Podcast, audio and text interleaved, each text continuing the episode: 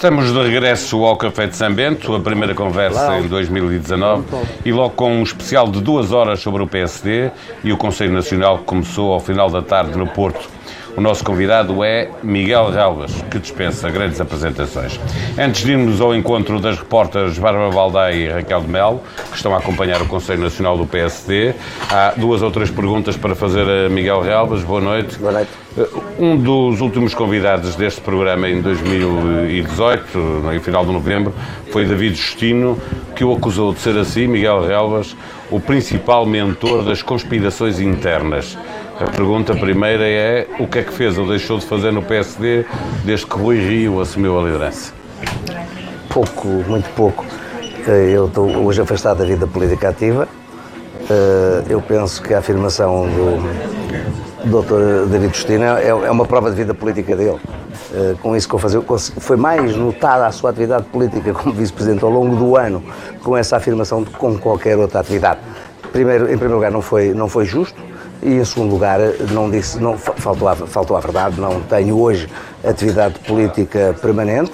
Quando quero dar a minha opinião, dou uma entrevista ou participo, participo num programa como este, não, não tenho hoje... Mas nunca participou em reuniões do partido, nunca não, não incentivou tenho, ninguém a apoiar o líder? Não, digo publicamente o que penso em cada um dos momentos, aquilo que penso, aquilo em que acredito e aquilo que acho que é melhor para o meu partido e para o meu país. Miguel, hum, uma das... Aliás, aliás, dizer, uma das últimas entrevistas que dei, a penúltima, estava o David Inês e a Eunice Lourenço, foi ao público e a, uh, e a, rádio, uh, rádio Renascença, uh, na semana anterior, semana anterior, que aliás depois fui ameaçado pelo atual líder do partido, em que disse aquilo que íamos, o que está hoje a acontecer, eu disse-o uma semana antes da eleição, que era a minha previsão e a minha sensibilidade. Miguel, nós já vamos à, à questão da liderança do PSD, vamos ter, pelo, pelo andar da carruagem no, na reunião no Porto, algum tempo para ir conversando, um, mas deixa-me ir a uma outra uh, acusação que têm feito, uh, não, não, só a ti, uh, perdoa-me, estamos numa, no Café de São Bento, esta é uma conversa mais informal e, portanto, perdoa-me o tratamento por tu, que é o nosso ah, habitual.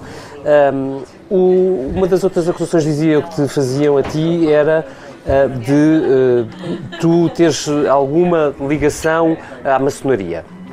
Primeira pergunta é se tu, Miguel Relva, Miguel Relvas, és maçom.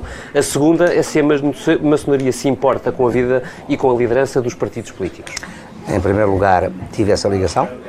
Deixei-a de a ter há alguns, há alguns anos, voluntariamente, e nunca em circunstância alguma e em momento algum vi alguma preocupação com a vida interna uh, dos partidos. Uh, toda, uh, e este tipo de acusações hoje que existem em Portugal em alguns setores são acusações difíceis de foi, são difíceis de, de, de, aceitar. Nós estamos a falar de instituições que se regem por regras que são democráticas. Eu, eu não sou, não sou, hoje não sou. Estou, estou, estou afastado, afastei-me voluntariamente Uh, nunca fui pressionado no sentido de tomar uma decisão uh, numa, numa, determinada, numa determinada perspectiva. Nunca viu Eu acho que é uma preocupação na maçonaria com a vida dos partidos ou com a liderança vi, dos partidos? Nunca vivi sempre uma preocupação com a vida democrática do país, com, com os direitos, com as liberdades. Nunca vi. Mas, mas sabe, nós em Portugal vivemos também uma, uma, há, uma, há, uma, há uma certa uh, uh, tendência de ir pelo caminho mais fácil, da acusação fácil. Uh, uh, uh, há, uma, há uma atitude que é muito difícil compreender. Quando, não, quando não, ela não se traduz na, na, prática, não se traduz na realidade e não se traduz em. em Mas acha que é em Portugal ou é assim que. É ah, em Portugal. Um pouco por todo o mundo? Não, não, isso não se sente. As, não se sente, as notícias são cada vez mais assim. Nos, outros países da, nos outros países da Europa nos outros países da Europa vê-se outro tipo de preocupações, vê-se as preocupações com a questão dos refugiados, vê-se as preocupações com a questão do terrorismo, vê-se vê as preocupações com os direitos e liberdades uh, que muitas vezes são violados, vê-se a, a, preocupação com, com, com, as redes sociais e com o que isso representa de intromissão na vida das pessoas. Mas que é uma realidade ainda um país pequeno, muitas vezes, em que uh, é muito é muito atrofiada a visão, a visão, a visão, a visão que se tem em determinado, em determinado, em determinado momento e a crise que a comunicação social hoje atravessa é também um fator que beneficia esse mesmo tipo de, de, de opinião. Uh, nós vemos capas e capas de jornais mais sensacionalistas sempre no mesmo, sempre no mesmo sentido, em que uma capa que foi capa há três meses volta a ser capa três meses depois com a mesma, com a mesma notícia e nós vamos no engodo de ir ler a notícia uh, e encontramos a notícia que já tinha saído meses, meses, meses antes. Eu ainda há uns meses atrás tive um processo com um jornal, tive pus em tribunal, uh, fizeram quatro capas dizendo uma não verdade, pus em tribunal, chegámos a acordo e fizeram uma capa a dizer o oposto das quatro capas e pedindo desculpa. E pedindo desculpa, sem que houvesse uma penalização por isso. Uh, uh, eu aceitei o acordo porque uh, era, era, era, o mais fácil para resolver o assunto e, reconhecer que eu tinha razão. Eh, Miguel Galvas, David Inês, eu proponho que vocês peguem nos escutadores para ouvirmos a reportagem da TSF no Porto e eu chamo a Bárbara Baldaia, que está também com a repórter eh, Raquel de Melo, eh, para perceber duas coisas. Uma que já foi notícia e que nos causou surpresa a todos, não foi só. Menezes não surpreendeu apenas Rui Rio, surpreendeu David Diniz, Paulo Baldaia, Miguel Galvas e mais, se calhar, 9 milhões de portugueses eh, mas também eh, para percebermos como é que está esse imbróglio das votações, há horas, o que é que vai ser votado. Eh, a palavra, Bárbara Baldeia. E a palavra é mesmo essa, é imbróglio. Uh, não se sabe ainda como é que vai ser resolvida essa situação. Uh, vale a pena explicar um pouco o que é que aconteceu. Os apoiantes de Luís Montenegro pediram à mesa que pedisse uma intervenção por parte do Conselho de Jurisdição para clarificar se a votação da moção de confiança de Rui Rio deve ser feita por voto secreto ou de braço no ar. Falta saber agora que decisão é que toma a mesa, mas antes disso vale a pena ouvir Pedro Pinto criticando a forma como uh, Paulo Mota Pinto está a conduzir estes trabalhos e dizendo que uh, é tudo uma fantochada e que a fantochada tem limites. Imaginem que esta reunião que já demorou estas horas todas, depois era votado e o Conselho de Jurisdição para a semana dizia que isso tinha que um erro e tínhamos que voltar todos outra vez para esta discussão. Isto realmente, a fantochada tem limites. A fantochada tem limites. O receio tem limites e acho que estão a ser ultrapassados todos os limites que são possíveis em democracia que nós convivemos. E, portanto, é bom que ponderem, que tenham calma e que deixem os militantes pronunciar-se no voto secreto livremente, porque hoje já ninguém tem dúvidas.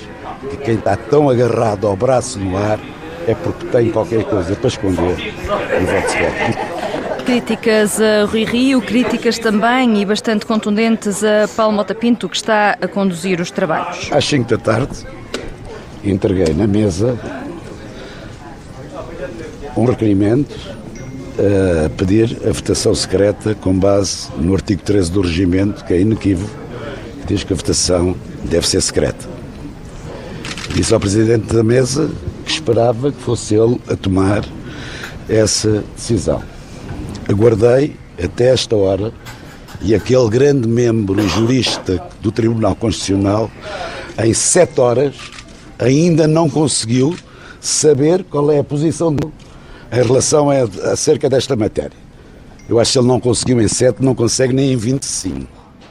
Falta saber agora como é que toda esta questão vai ser eh, resolvida, sendo que Raquel de Melo, entretanto, a direção de Rui Rio, pela voz de José Silvano, o secretário-geral, já veio aqui a explicar um pouco melhor o que é que se passou lá dentro. E veio explicar precisamente que uh, Paulo Mota Pinto ainda não tomou a decisão se vai ou não consultar o Conselho de Jurisdição do partido, Conselho de Jurisdição que está cá, está cá no Porto e para os apoiantes de Luís Montenegro teria toda a condição de eh, dizer qual o seu parecer eh, relativamente a esta matéria. Mas José Silvano aqui então também a esclarecer, como eu dizia, que Paulo Mota Pinto ainda não tomou qualquer decisão que ele vai fazer em termos de procedimentos formais, não sei se é que vai interromper, porque vai ter que interromper, ou interromper, ou deixar alguém na mesa para fazer reunião, e vai fazer nova reunião para decidir estes procedimentos que estão na mesa, nomeadamente quatro requerimentos que estão na mesa. Mas vai ouvir ou não o Conselho de Jurisdição? Não disse que ia ouvir, vai reunir a mesa primeiro, conduz os trabalhos e depois, consoante a decisão, ou para o Conselho Nacional ou para o Conselho de Jurisdição, ou tomando a decisão ele próprio, será o responsável juridicamente pela decisão. Não sei qual vai tomar, se não estamos aqui, nem ele a interromper a seguir, é porque ainda não tomou decisão. Dos quatro requerimentos, dois são de braço no ar, foi o que percebi ou não? Não, um é de braço no ar, porque eu percebi, um de voto secreto, um uninominal que pressupõe que é de braço no ar, isto é, um a um, e outro ainda de vários requerentes, alguns conselheiros, outros que participaram no Congresso como delegados e que elegeram estes conselheiros, exigindo saber também qual a decisão dos conselheiros, portanto, também pedindo braço no ar.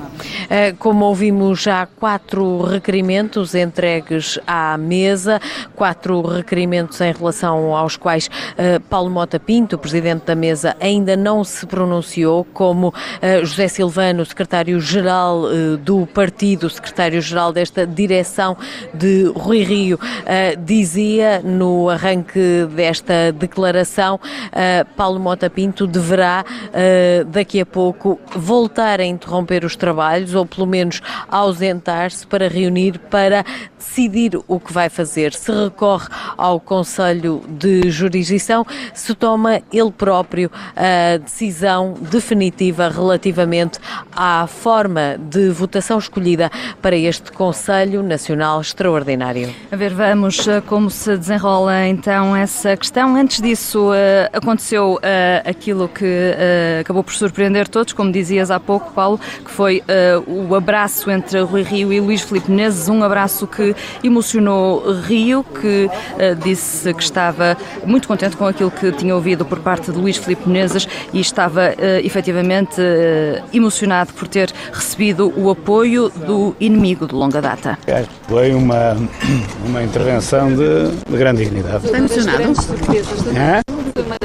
Sim, não é fácil depois de tantas divergências que nós tivemos ouvir a intervenção que eu ouvi do Tom Menezes. Isso é indiscutível. razão para se emocionar. Está é? emocionado? Sim, com certeza, um bocado. Há quantos anos é que durava esta querela entre os dois? Não sei, foi, ora, ora tivemos querela ou não tivemos, mas já não me lembro. Há muitos anos, tivemos sempre muitas divergências. Vai aceitar os conselhos dele de afastar alguns amigos eh, que dizem Não, vou, vou, não é só os conselhos dele, naturalmente eh, vou aceitar os conselhos de muita gente. O Conselho Nacional está a correr com muita elevação. Devo dizer que está a correr bastante melhor do que aquilo que eu pensava. O bastante melhor agora não é nos resultados favorável ou desfavorável, com elevação e com argumentos eh, válidos de todas as partes. E, naturalmente, o Presidente do Partido tem de estar atento e ouvir aquilo que as pessoas estão a dizer. Isso não tenha dúvida nenhuma, porque, repito, quando as coisas têm elevação, nós temos a obrigação de as ouvir, senão não, não somos inteligentes. São declarações eh, de Rio feitas eh, durante uma pausa para jantar neste Conselho Nacional, assim satisfeito com a forma como estavam a decorrer os trabalhos e satisfeito também com aquilo que lhe disse Menezes, eh, disse-lhe lá dentro, repetiu também cá fora, dizendo que dizendo o antigo líder do PSD que é muito amigo de Luís Montenegro, mas que nesta altura é preciso apoiar Rui Rio. Sou muito amigo e aprecio muito o Dr. Montenegro acho que ele tem condições para um dia, e até hoje, se as, se as condições fossem outras, ser líder do PSD. Agora, eu não me movimento por, nem por amiguismos, nem por ódios e vinganças.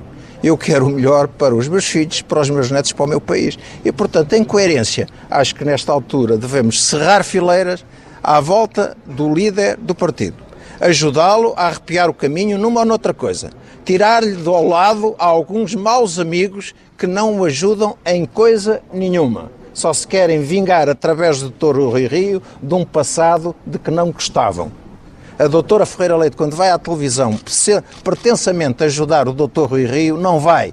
Vai atacar o Dr. Pedro Passos Coelho. Não vai ajudar o Dr. Rui Rio. Eu estou aqui e fiz uma intervenção longa, é substantiva, para demonstrar que num partido como o nosso não há lugar a ódios, a vinganças, a ressentimentos. Há que unir, cerrar fileiras. Este é tempo de união, sublinha Menezes, com algumas críticas eh, a alguns nomes que apoiam Rui Rio, nomeadamente ao de Manuela Ferreira Leite, como pudemos ouvir, mas com essa garantia de que agora Menezes quer apoiar Rui Rio e que por isso está disponível para tudo. Bárbara Baldeia, Raquel de Melo, a acompanharem o Conselho Nacional do PSD, decorrer num hotel no Porto. A antena, obviamente, está aberta. Se acontecer alguma coisa que seja digna de registro, esta tertúlia, esta conversa com Miguel Relves pode ser interrompida, até porque também ele, com certeza, quer informação fresca sobre o que está a passar no Conselho Nacional. Retomamos esta conversa, Miguel, para lhe perguntar como é que um partido deixa que um Conselho Nacional, a esta hora, um Conselho Nacional começou às 5, a esta hora não saiba como é que se vai votar o ponto único que, que estava neste Conselho Nacional, que era uma moção de confiança uh, à Comissão Política e ao líder? Este processo foi todo ele singular. Desde o Presidente da República receber candidatos à liderança do partido uh, ao líder do partido não aceitar o desafio para ir a votos e aí poderia ter resolvido de uma forma definitiva todos estes processos e encontrar uma nova, uma nova forma de liderança do partido. É, é este Conselho Nacional, que independentemente do resultado e da sua legitimidade, ninguém põe isso em causa, mas as regras do jogo não se definem à chegada, definem-se à partida. Devíamos, desde o início do, do, do, do Conselho Nacional, independentemente do resultado, independentemente daquilo que cada uma das partes defende, saber-se quais eram as regras, o tempo de intervenção e o modelo de, de votação. E, e, e, não é uma decisão que se tome depois de todas estas horas de reunião, ou se vota de, de braço no ar, independentemente daquilo que cada um acredita, ou, ou voto secreto. Eu acho que o voto secreto será a decisão final, é inquestionável se é há valor. não levanta problemas se há valor inquestionável se há valor inquestionável na democracia. Eu, eu, vi nas últimas horas de, declarações a dizer que seria cobarde não, não, não existir o voto o voto o, o, seria cobarde a existência do voto secreto. Eu sou daqueles que acho que em democracia cobarde é não haver o voto, o voto secreto. Argumentos, uh, deixe-me deixe dar os argumentos, fazer é um... aqui o papel de, do diabo. Há argumentos uh, também a favor do, do do, do, voto público, como dizia o Paulo Rangel, uh, para não utilizar a expressão voto no ar, uh, braço no ar, que é uh, quem lá está, o delegado, não está a representar-se apenas a si próprio, está a representar um conjunto de militantes que votou nele. Ora, esses militantes querem saber como é que votou, tem, como é que vota, quem vota secreto, numa, vota secreto, moção de censura de confiança. Quem vota secreto tem sempre a possibilidade de dizer qual foi a sua posição pública. Eu, eu penso... Ela pode não corresponder à verdade. Vou-lhe dar o exemplo do que aconteceu no PSD em 1985 com o, o Mota Pinto. 48, 48 conselheiros nacionais. É uma situação que foi muito pública no CDS, desde a simulação de voto com a, com a, com a esfera ah, Exatamente, exatamente. Com a esfera gráfica. Sim, mas eu acho que a questão, mas a questão central aqui não se pode Mas foi fazer, voto secreto, sabe? Não se pode fazer mal de um partido quando faz de um modelo de votação um debate político. Dizer, o modelo de votação não pode ser um fator de divergência. O, o, as regras têm que ser definidas e, e, e depois uh, uh, temos que saber atuar em conformidade. Nós sabemos que os estatutos do PSD dizem que basta um décimo dos delegados, dos membros do Conselho Nacional, pedirem a votação secreta. Estão os estatutos e só isso que tem que ser cumprido. Achas que não se definindo as regras a priori que os Conselheiros Nacionais do PSD, ou que há Conselheiros Nacionais do PSD que podem ficar inibidos de dar a sua opinião no Conselho? Não, Penso que eu, eu, estou convencido que o, o, Presidente da Mesa, o Dr. Mota Pinto, acabará por, por seguir o, o, voto, o caminho do voto. A 25 hora. O caminho do voto secreto, enfim. Uh, poderia ter poupado. Mas porque há uma insistência no voto secreto, deixa-me perguntar. Acredita que haverá uma diferença substancial na votação eu se não, ela for secreta não, ou for abraço eu, eu, Sinceramente, o que eu acredito e sempre acreditei na vida é que se há um fator de percepção de que o voto será mais livre, mais livre em ser secreto que seja secreto. Certo. O se essa é mais com isso. Se essa é a percepção, que o voto é mais livre, o voto é mais sincero, o voto é mais verdadeiro em ser secreto, então que seja secreto. O que nós precisamos hoje é de uma votação verdadeira, uma votação. Se essa votação for verdadeira, é mais fácil de nós conseguirmos uma determinada reconciliação e de criarmos condições para, para a unidade. A pior sensação que pode haver é de que quem perde sair com a sensação de que perdeu mal que perdeu porque houve, porque houve jogo viciado, porque houve outros interesses que não aqueles que estavam em causa. E, e quem ganhar, não sei quem vai ganhar a votação, mas deduzo quem vai ganhar. Deduzo quem vai ganhar. prognóstico ainda vai a tempo ao noticiário da meia-noite. Eu acho que Qual ganha, é o seu prognóstico? O meu prognóstico é que eu nunca não conheço um líder do PSD que tenha perdido votações no Conselho Nacional. Porque aqueles que tiveram para as perder, verdadeiramente, uh, tomaram a decisão de sair antes. e, portanto, o, toda esta votação e toda esta clarificação foi levada para o Conselho Regional por uma razão óbvia.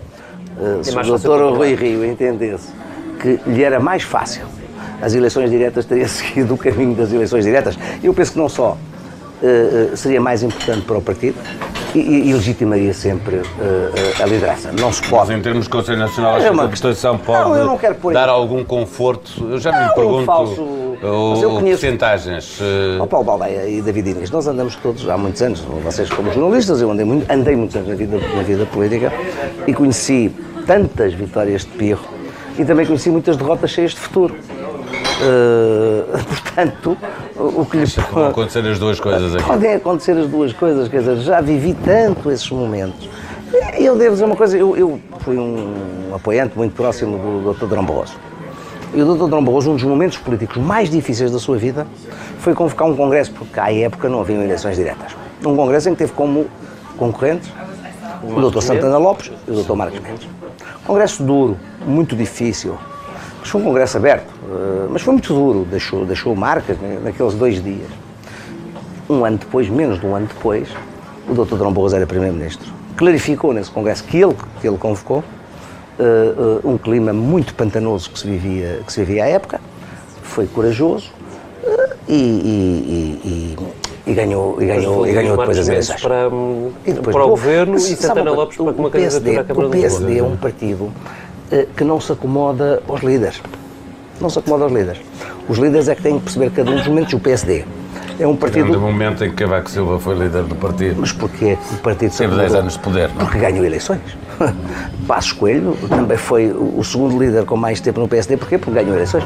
Balsemão nunca se conseguiu afirmar porque não ganhava eleições. Uh, e muitos outros líderes não ganharam. Não, até ganhou uma eleição, ganhou, perdeu ganhou foi uma... votos. Sim, exato. Sim, mas ganhou uma eleição em que na mesma noite o seu parceiro, o Disse que ia, Freitas Amaral, não, não, e considerou que essa, essa vitória tinha sido uma falsa, uma falsa vitória. Uhum. E, foi, e, foi, e, foi, e foi real no combate político. Mas eu não acho isso negativo. Acho que os partidos que não se acomodam às, às, às situações internas, os partidos em que os militantes uh, os, os, os, os, seus dirigentes exigem mais, querem mais. Quem vai para a líder do PSD sabe que é a função política mais difícil que há em Portugal é ser líder do PSD, particularmente quando o PSD está na oposição. oposição. Portanto, eu acho que os ganhávamos, que os, o, o, as regras tivessem sido definidas uh, uh, à partida.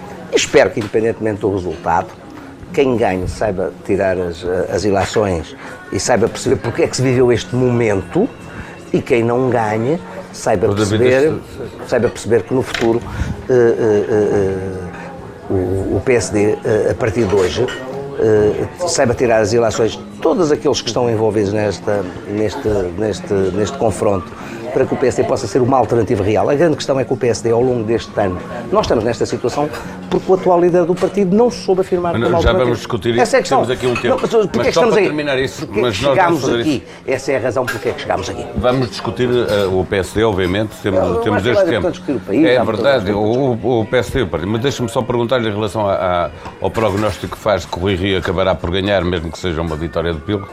Uh, perguntar-lhe se acha que uh, Montenegro deu um passo maior que a perna, no sentido que não estava preparado, uh, não anteviu que, que, podia ser esta a resposta do Rui Rio e não a preparou. Foi um e, ato portanto... corajoso. Foi um ato corajoso. A meu ver, deveria ter preparado melhor uh, toda esta toda, toda esta toda esta circunstância. Mas, mas foi um ato corajoso. E se há coisa que eu aprecio na vida, na vida e muito na vida política, é quem não é calculista e tem coragem. Muitos daqueles que hoje criticam o Dr. Montenegro, há um ano atrás diziam que ele foi calculista em não ser, em não ser candidato. E, e, e o PSD, eh, nesse aspecto, tem esta grande vantagem de, de, de existir uh, dirigentes seus que estão disponíveis para dedicar a sua vida ao país dedicar a sua vida à vida, à vida, à vida política e à vida, e à vida pública. Uh, no futuro saberemos se, se este passo que ele hoje se ganhou deu, mais ou se perdeu. Se ganhou ou se perdeu. Eu, eu pessoalmente acho que há um lado muito que se, que se, deve valorizar, que é o ato da coragem, o ato de, de ter precipitado um, um momento. discussão. A, a verdade é esta: o líder do PSD fez mais oposição nestes 10 dias do que num ano. Uh, mais oposição ao Partido Socialista, porque durante o último ano a sua atitude e a sua estratégia foi muito criticar para dentro, criticar os seus, os, os, aqueles que não pensavam como ele, como pensavam como ele. Mas os líderes do PSD, quando não são fortes no combate da vida pública e da vida política, são frágeis dentro de casa. Mas essa faz parte da nossa, faz parte da nossa tradição. Agora espero que quem ganhe hoje seja capaz de unir. A grande questão é a, é a capacidade de união que o PSD necessita e que se exige. Uhum. Uh, antes de mais, dar-vos uma, informação que a, Raquel Mel está a transmitir-nos desde o Porto. Uh, intervenção da líder da JSD, Margarida Balcer Lopes, neste caso contra a direção de Rui Rio. Isto só para introduzir um elemento de uh, maior imprevisibilidade ao desfecho que o Miguel Relvas aqui vai prevendo. Miguel, tu falavas de vitórias de Pirro e isso lembrava-me uma uma coisa que Marcelo, quando foi, Marcelo Rebelo de Sousa, quando foi líder do PSD, fez sempre. Ele foi para Congresso sempre a exigir uma maioria de dois terços. Tu achas que faria sentido para sair com força deste Conselho Nacional que o Rui Rio fizesse uma outra não, parecida? Não, não, não. Ganha-se por, um, ganha por um voto, perde-se por um voto. Aliás, Marcelo Rebelo de Sousa exigiu um uma maioria de dois terços. Uhum. Teve essa maioria e poucos meses depois deixou de ser líder. Portanto, as maiorias não são. Não, não, não, não a, capacidade eh, de vitória e a capacidade de liderança não se mede só pelas diferenças percentuais. Uh, o importante é que o líder que ganha, o Dr. Rio Rio, ao longo do último ano, uh, ameaçou militantes, ameaçou dirigentes, convidou pessoas a abandonar o partido, teve uma cisão, uma cisão difícil de um, de um ex-primeiro-ministro, de um ex-presidente do partido. Fez tudo ao contrário, ele precisa perceber que o seu adversário não está dentro do PSD e, e espero que este, este momento, se vier a ter é maioria... É uma responsabilidade mútua, porque também é verdade que internamente nunca lhe deram descanso, houve sempre, não é verdade. Uh, houve sempre coisas a acontecer. O doutor Rio faz, ganha as eleições, uh, não por um resultado muito significativo, faz um acordo com o seu candidato, com o candidato derrotado e, e, poucos meses depois esse candidato derrotado abandona o partido dizendo que ele não cumpriu o acordo que fez, quer dizer, ele, ele mas eu, mas eu, mas sabe uma coisa, eu não tenho, eu não tenho da política uma visão administrativa, tenho da política uma visão muito dinâmica e, e, os líderes do partido têm que saber unir, saber juntar. A verdade é que eu falo com muitos ex-dirigentes do partido, falo com muitas pessoas da vida política e, e ninguém fala, o doutor Rio não fala com ninguém. Eh, tem essa particularidade, esquece de falar, com, nem fala com os membros da sua direção. E a política é a capacidade que nós temos, a capacidade de liderança e também a capacidade que temos de mobilizar, a capacidade que temos, a capacidade que temos de comunicar, a capacidade que temos de, sens, de sensibilizar. Eu, eu comigo, comigo pessoalmente, eu disse ao David Diniz e ao Nisso Lourenço que o PSD tem uma tradição, líderes que ganham eleições ficam, líderes que perdem eleições uh, vão-se embora e 24 horas depois fui ameaçado. Ah, ele não sabe o que vai acontecer, o que vai acontecer se eu ganhar eleições. Enfim, não me pode acontecer nada porque tenho as cotas em dia, sou um militante dedicado e não tenho interesse em ter cargos.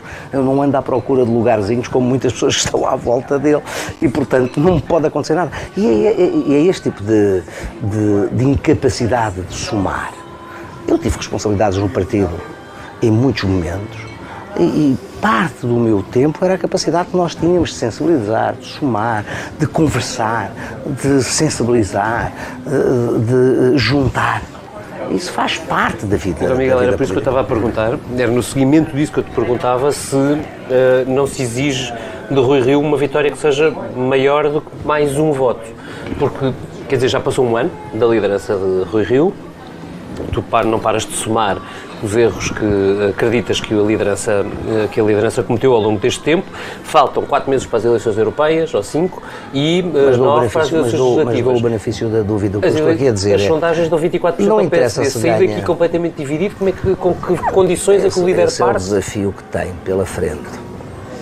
Quando eu há pouco dava o exemplo do Drão Boas em Viseu, foi que o partido saiu dividido a três. Seis meses depois, ou sete, era primeiro-ministro de Portugal. Porquê? Porque foi capaz de somar, de juntar. Uh, o que nós não podemos fazer é, é capas do expresso, capas do expresso a dizer, capas do expresso a dizer, quem não está vai ser eliminado. É, ser o primeiro-ministro é um erro fazer, é um erro. Achava que o país estava num pântano, não, não é exatamente. Sim, mas foi capaz de partir para as eleições, foi buscar Marcos Mendes, que tinha estado contra ele, foi ministro, Sim, foi buscar a Peça da Lopes para candidato à Câmara de Lisboa. É preciso somar, mas porque um partido não é uma corrente de opinião, um partido grande é uma federação de políticas, de, de, de, de atitudes, de, correntes ideológicas. Um, um grande partido como o PSD ou como o PS são partidos que o PS do centro para a esquerda e o PSD do centro para a direita são capazes de somar e de juntar. Sim, eu disse, eu, eu, já o disse recentemente, eu já o disse recentemente numa entrevista que dei, a última entrevista aliás que dei, em que dizia que eh, eu que fui um adversário não acreditava, tinha dúvidas na estratégia que a doutora Manuela Ferreira chegou e eu hoje tenho saudades porque o pior resultado que nós tivemos uh, nas sondagens é 29%. E nós hoje andamos na casa dos 24 com tendência. Sondagens não são votações. Mas sabemos é... que são um apontamento. Sabemos que uh, são. Mas faltam um, um, nove meses para as eleições. Sabemos hoje, sabemos hoje que o PSD não foi capaz ao longo deste ano de uh, uh, federar o centro-direita. Pelo contrário, dispersou. Apareceram mais dois partidos no centro-direita, e esta é a realidade. Que, mais à direita. Mais, não, não, não, eu acho que a grande questão do posicionamento ideológico é confundir estratégia, tática e posicionamento. Não o podemos fazer. A verdade é que nós, nos últimos anos, à esquerda, houve uma divisão com o aparecimento do Bloco de Esquerda entre o Partido Comunista e o Partido Socialista. E no centro-direita era o PSD e o CDS. Passámos a ter a Aliança e passámos a ter o Chega. Com aquilo que representam. São 2%, são 1%, são 3%, são 4%. Mas até ainda há uma série de eleitorado que eh, não sabe muito bem eh, em que partido se vê representado. Dizer, Mas sabe o que não quer. Sabe o que não quer. E tem razão, porque o PSD tem esse problema também, só para colocar aqui, que não entrou neste Conselho Nacional como se ele fosse apenas Rui Rio e Montenegro, mas há de facto uma tendência no PSD que é mais à direita que qualquer um destes dois, eh, que hoje é representada pelo, pelo deputado. Estamos a trabalhar. Não, é uma ficção. O Miguel Morgado é uma ficção, da, é uma ficção da comunicação é? social. Não é representativo. Veja, neste Conselho Nacional ainda não foi referido, essa não é a divisão. Veja, é, é, esta é uma, é uma, é uma seja, ficção. É, é, uma, uma ficção criada nas elites e na, e na comunicação social. Uh, o espaço mais direita. A verdade é que essa não, há, não é hoje. Veja, um momento destes, um momento de ruptura, um momento difícil como aquele que o PSD está a viver, essa questão não é a questão em cima da mesa. Então, onde é que esse eleitorado todo se representa? Não há, a grande coisa. questão é saber se o PSD tem uma liderança capaz ou não de se afirmar como alternativa ao Partido Socialista. Os grandes partidos eh, eh, jogam muito a, sua capacidade de unidade e a sua capacidade de coesão à volta das lideranças na capacidade de afirmação pública. O líder do PSD só é verdadeiramente líder do PSD se aos olhos dos portugueses for capaz de ser candidato alternativo. Todos os líderes do PSD. Tu achas que o Luís Montenegro tem mais isso do que o Rui Rio? Acho, acho, acho. Porquê? tem tido, tem tido uma capacidade, tem tido uma capacidade de afirmação. Demonstrou enquanto foi uh, uh, líder parlamentar ao longo, ao longo dos anos. Demonstrou também com uma grande coragem no último congresso quando afrontou a liderança e disse aquilo que ia. Uh, e desde logo nós temos que ser capazes de perceber que o PSD entregou, entregou-se os acordos que fez com o Partido Socialista. Depois do Partido Socialista ter feito acordos com o Partido Socialista e com o Partido Comunista, o, o, o partido, o PSD, uh, uh, desatou o nó Gordon que o Dr. António Costa se tinha encontrado. Com o acordo, com os acordos que tinha feito à esquerda, com o Bloco de Esquerda. E o PSD faz dois, dois acordos, dois falsos acordos de registro, que ainda hoje ninguém na sociedade portuguesa sabe o que foi, porque não se traduziram em nada. O da descentralização, não, não, o da descentralização e o da, os fundos comunitários que não se concretizaram, que não se concretizaram. O PSD passou a dizer que era um partido centro-esquerda, quando a liderança do espaço, do espaço político centro-esquerda é assumido pelo Partido Socialista não é de hoje, não é de ontem, é de há 30 anos atrás. Esta é, é a questão. O PSD. Mas essa foi a estratégia que foi validada nas eleições diretas, não é? Eu acho que votaram mais na, no perfil e na imagem do Dr. Rui Rio do que na estratégia do Dr. Rui Rio, como se viu ao longo dos últimos meses. Quem acreditou no Dr. Rui Rio não sabia o que em termos de estratégia. Foi isso que eu alertei desde o do, do primeiro, do primeiro momento. Mas, mas, mas eu, eu, eu penso que a partir de hoje, se nós olharmos daqui para a frente, é que hoje, ganhe quem ganhar. Se o Dr. Rui Rio não tiver a moção de confiança, eu penso que vai ter, mas se não tiver a moção de confiança, vamos ter que ter eleições diretas. Não há saída. Ter eleições diretas com ou sem o. Rui Rio. Mas não Será sem ele? Não sei, vamos ter eleições diretas. E é um momento de clarificação. Se o. Rui Rio ganhar hoje a moção de confiança, eu penso que ele só tem uma solução, mudar de vida e passar a unir em vez de dividir. A capa dos jornais semanais todas as semanas é que vai afastar os seus adversários, guerra com o grupo parlamentar. As capas dos jornais são feitas pelos jornalistas e, e, e pelo que as fontes dizem. Todos nós já fizemos muitas capas, certo, como vocês sabem. Exatamente. E portanto não vale aqui dois diretores e, não vale e uma fonte privilegiada. À época. E portanto, eh, eh, eu sempre tive uma atitude que era juntar, que era somar, que era a capacidade de tentar ir buscar os adversários internos, porque os adversários internos são uma parte do caminho que eu tenho para poder Uh, atingir os meus objetivos. Os meus adversários são externos, não são internos. Deixa pôr-te um ponto de interrogação, um ponto de interrogação e os parênteses nisso. E se Rui Rio vencer esta moção de confiança, uh, Luís Montenegro tem que silenciar as críticas? tem que dar espaço a Rui Rio. que terá que dar espaço e, e, Rui Rio tem que ser. Primeiro, o Luís Montenegro terá que dar espaço e, em segundo lugar, o Rui Rio tem que perceber que uh, uh, é outra uh, a atitude que ele tem que ter daqui para a frente. Se não perceber? Se ele se, o que é o mais provável. vai ter dificuldades. do que conhecemos dele. Se não perceber, vai ter dificuldades novamente, porque se afastar. Vejam, ele não pode estar. Quando todos nós sabemos que grande parte. quem vive conhece o Parlamento, parte da inteligência melhor do partido não tem estado do lado dele. E nós vemos gente a sair do Parlamento. Luís Montenegro sair do Parlamento, Luís Álvaro Campos Ferreira sair do Parlamento, a Guiá Branco sair do Parlamento, muitas delas. Ele não pode ser rodeado uh, por um grupo de, de militantes muito ativos, muito entusiasmados, uh, e não ter do lado dele uma parte significativa da inteligência do partido, daqueles que acompanharam grande parte dos últimos, dos últimos líderes. Mas, esse, mas esse é o problema que ele, que ele teve desde o início. E que eu espero uh, uh, que este processo, se vier a ter a sua moção de confiança, vier, vier a vencer, que ele perceba que é momento de mudar de vida e de, e de tentar, em vez de separar e de, e de, diminu, de subtrair, tem que somar. O doutor António Costa teve uma guerra uh, política dentro do partido para lá chegar no momento em que lá chegou, o que é que ele fez? Somou. Mas todos os líderes com sucesso, depois de. Eu, eu lembro-me, uh, Cavaco Silva, era muito jovem na vida política, os primeiros dois, duas pessoas que ele foi buscar foi dois adversários temíveis que disseram dele o que Toucinho, o que Maomé não dizia de Toucinho, que foi o, o, o, Dr. António Capucho e o, o engenheiro Carlos eh, Pimenta. Os líderes têm. Vejam, o secretário-geral que me afastou a mim e o doutor Passos Coelho, deputado, era o doutor Luís Marques Guedes. Foi, depois de ganharmos as eleições, secretário de Estado da Presidência e depois ministro. Temos que ser capazes e temos que ter a grandeza de saber ultrapassar as divergências. É isso que faz um líder. Um líder não é construir, não se constrói um líder na, na, a subtrair, não se constrói um líder a afastar. A sabedoria de um líder é aquilo que sabe juntar. Mas acha, acha que, que eh, Rui Rio conseguirá ser diferente do que foi uh, toda a vida e do que foi este ano, souber, o PSD não, vai manter souber, um problema. Em sua todo, opinião, se não PSD... souber, não aprenderá com os erros. Se não souber, não aprenderá com os erros. O PSD quer ser alternativa ao Partido Socialista. E o PSD não quer ser muleta do Partido Socialista. O PSD quer que o líder do PSD uh, faça oposição ao Dr. António Costa e não fazer oposição aos dirigentes do PSD.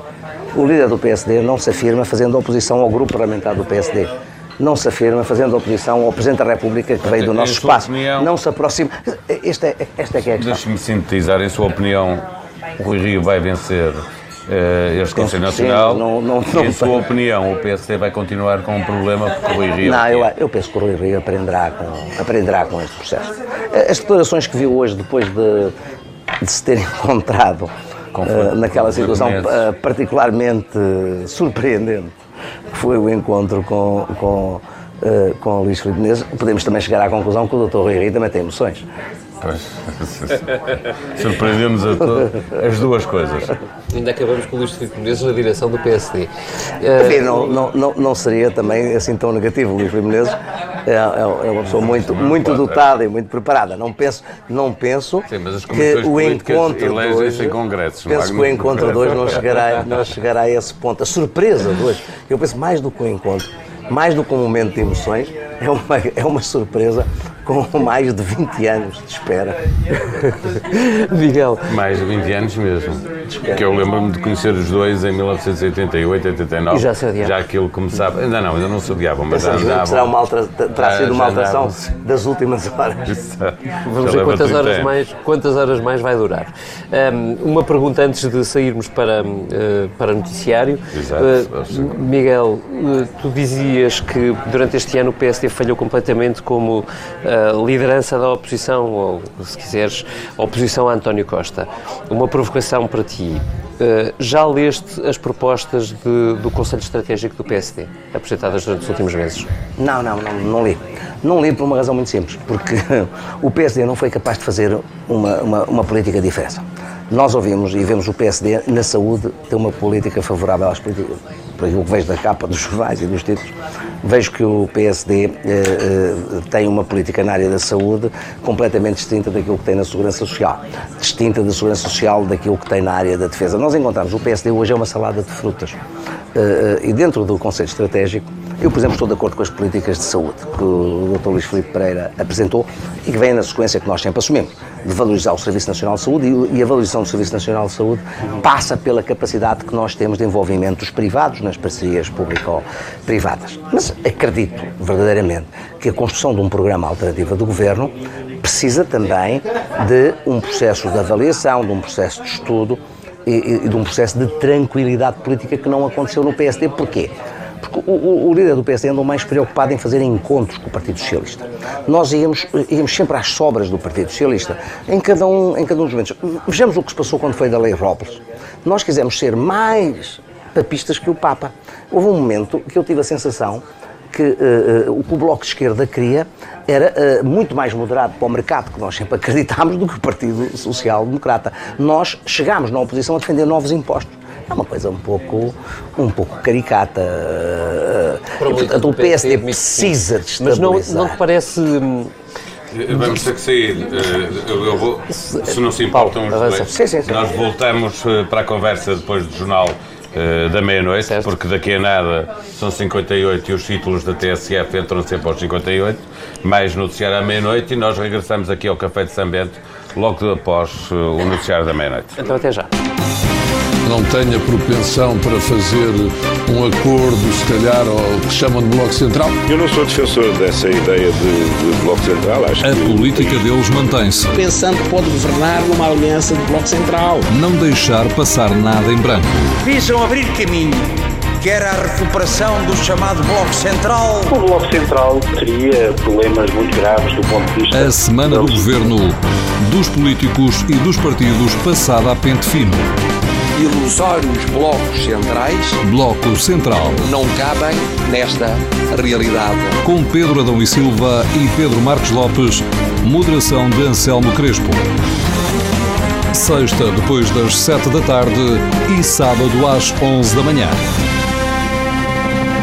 Se não dizem Boa noite, novamente. Nós estávamos aqui numa grande discussão sobre se tudo tem que ser feito a partir de Lisboa uh, ou, uh, que é o que eu acho que não tem que ser feito, uh, Miguel Relvas, David Diniz, a dizerem que é aqui que está que as coisas se passam, é a capital. E isto tudo a propósito, obviamente, de Rui Rio ter estado demasiado ausente do centro de decisão aqui em Lisboa, de ter falhado vários encontros que eram importantes ele ter tido e que não teve. Mas essa discussão já, já vamos continuar.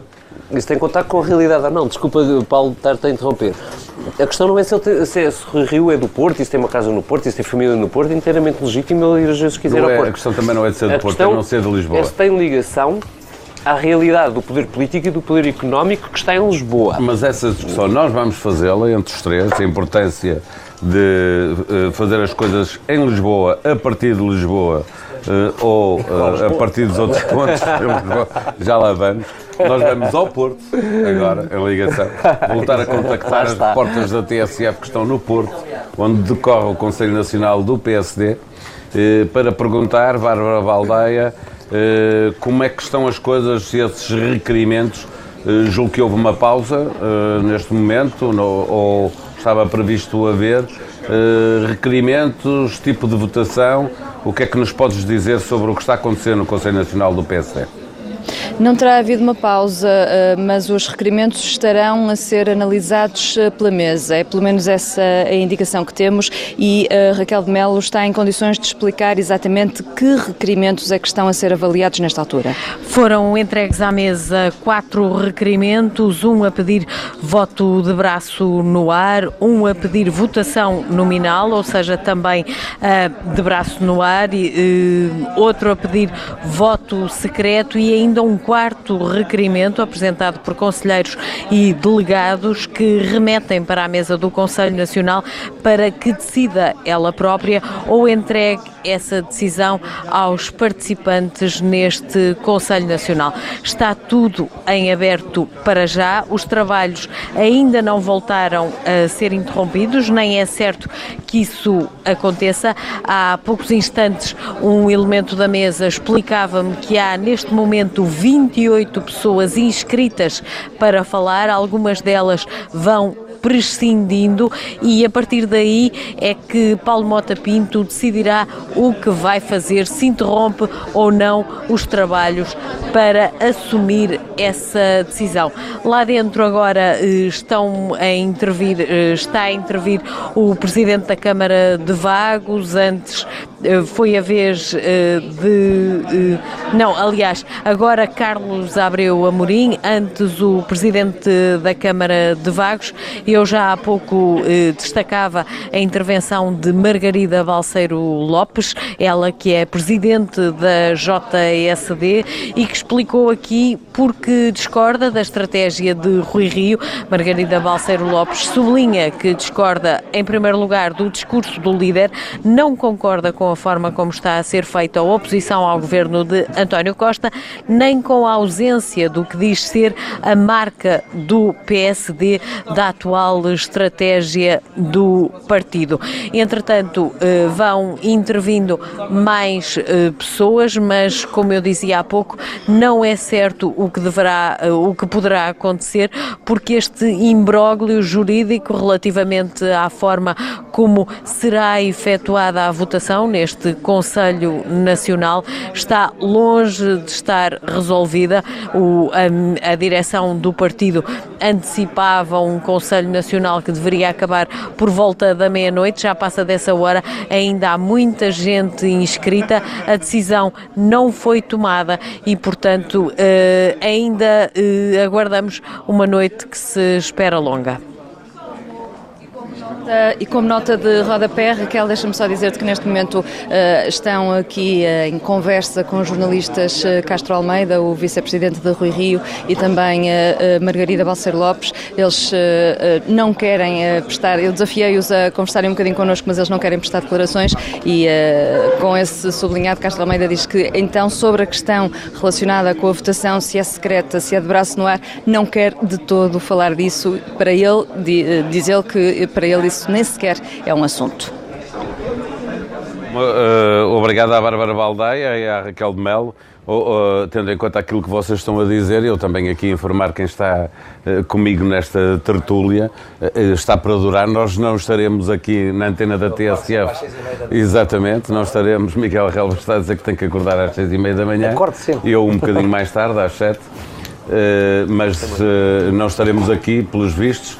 Uh, ainda estão a discutir e ainda não sabem se será votação de braço no ar ou votação uh, ou voto secreto. Uh, portanto, o PSD está ainda perdido em questões ou questiúnculas de modos de votação e a moção de confiança que o Rui Rio apresentou saberemos de madrugada se foi aprovada ou não, sendo que a expectativa de aqui nestas mesas eh, é de que essa moção de confiança será aprovada.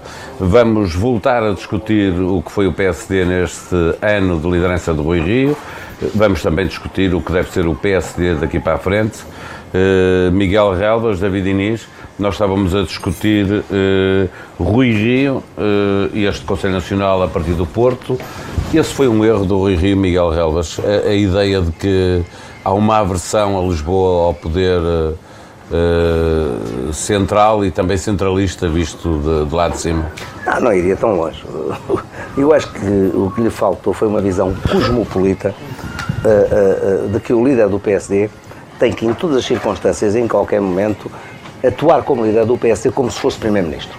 O líder do maior partido da oposição, neste caso e neste momento é o PSD, que aliás é o partido que mais votos teve em Portugal nas últimas eleições, o líder do PSD só tem sucesso eh, quando eh, se afirma não como líder da oposição, mas como futuro Primeiro-Ministro. Esta é a questão central. E Rui Rio nunca foi capaz de vestir o, o fato de futuro Primeiro-Ministro e assumiu sempre um pouco como o vice-primeiro-ministro vice simpático do, do Dr. António Costa. É, é, que nem foi capaz de ser o vice-primeiro-ministro antipático do Dr. António Costa. Foi sempre o vice-primeiro-ministro simpático. E, e, a questão que se coloca é esta. Uh, os eleitores do PSD não se sentiram confortáveis com a ausência de uma alternativa.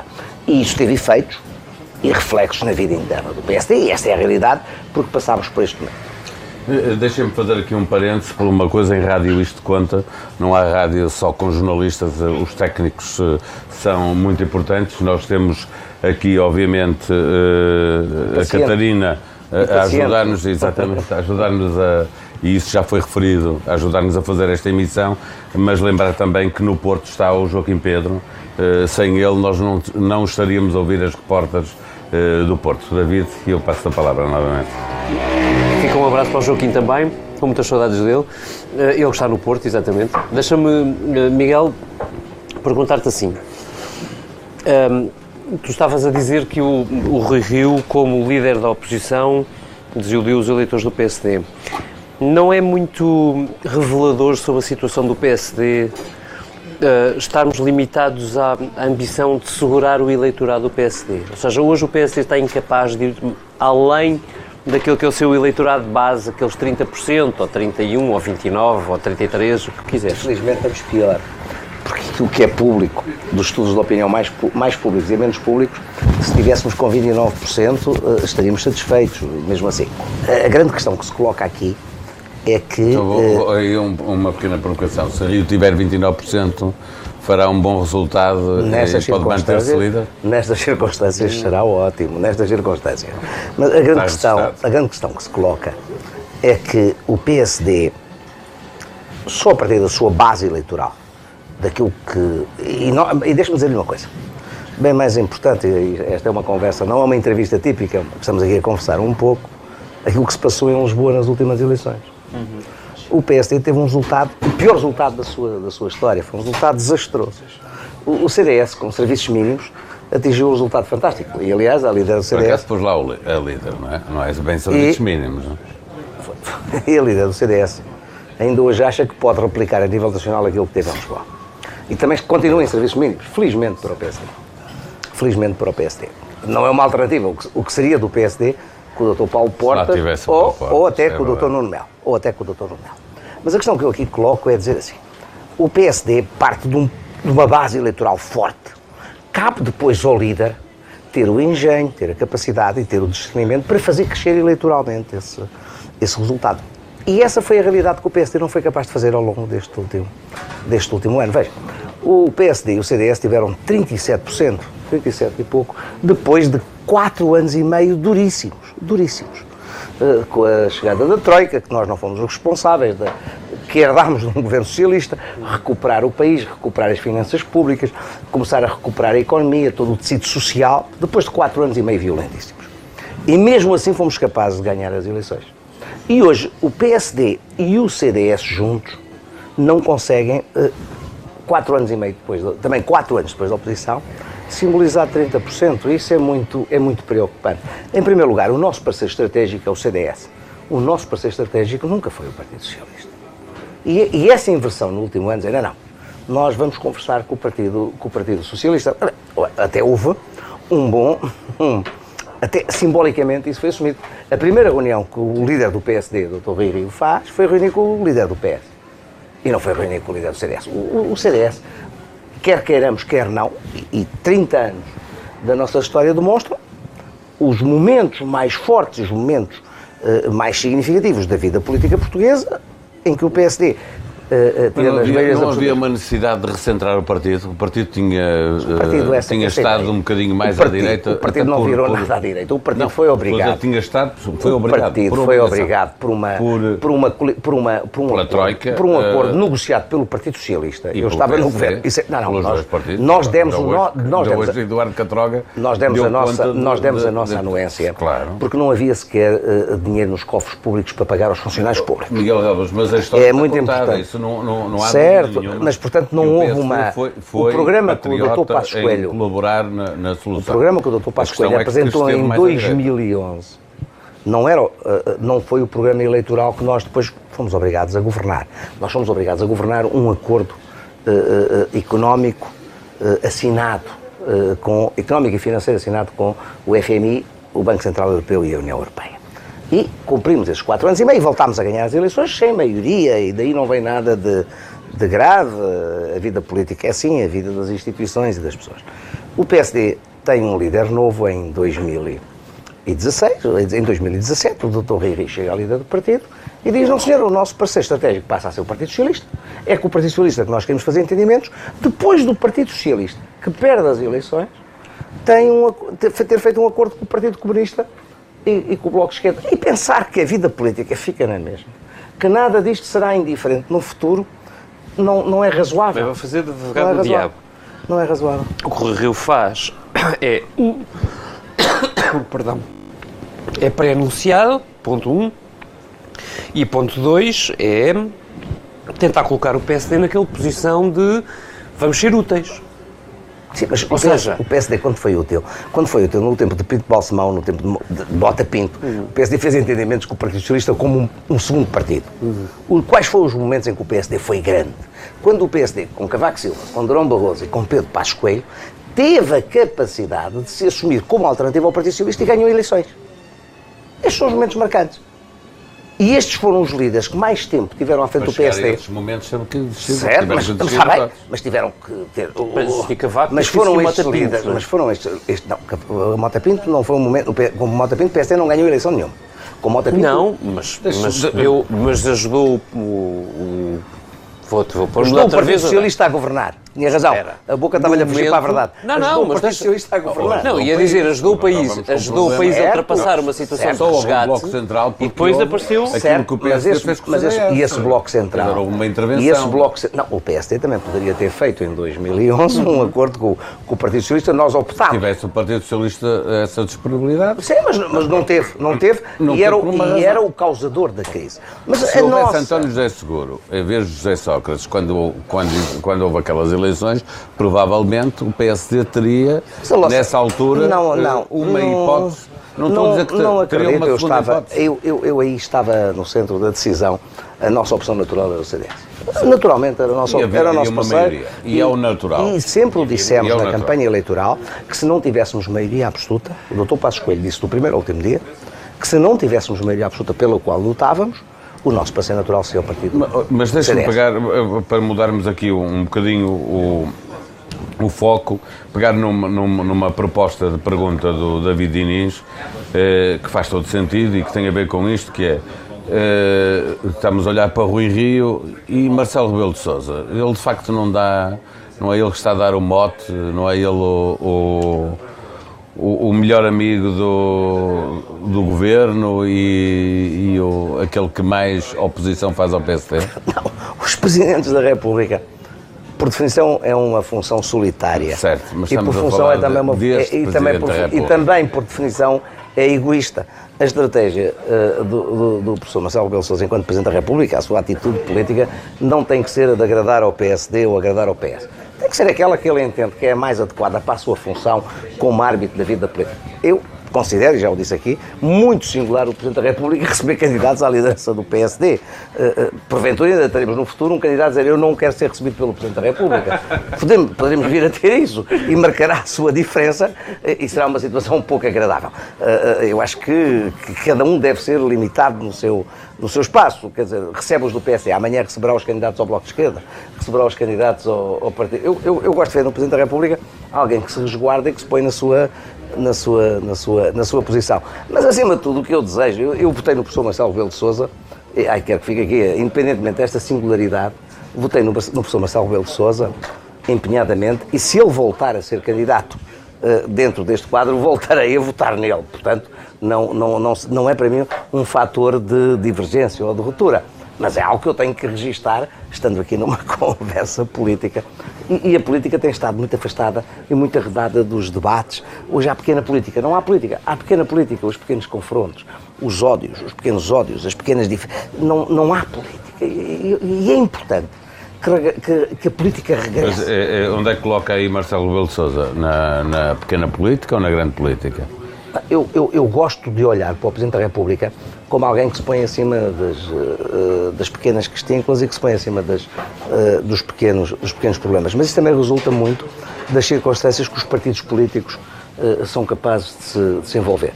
E, e, e, o Partido Socialista é governo, é hoje, e isso tem tido a sua estabilidade, a sua estabilidade interna, e, e o PSD é, é, a oposição e não, é necessário, e não está necessariamente condenado à divergência. se hoje o resultado que hoje sei. Os que uh, ganharem tiverem inteligência de perceber que têm que saber contar com aqueles que, que não vão ganhar. Eu não digo que perdem, aqueles que não vão ganhar, aqueles que não vão ter sucesso. Se perceberem isso, a, a política dos grandes partidos não é feita pela eliminação, é feita pela soma. E, e, todos têm que, e todos têm que contar.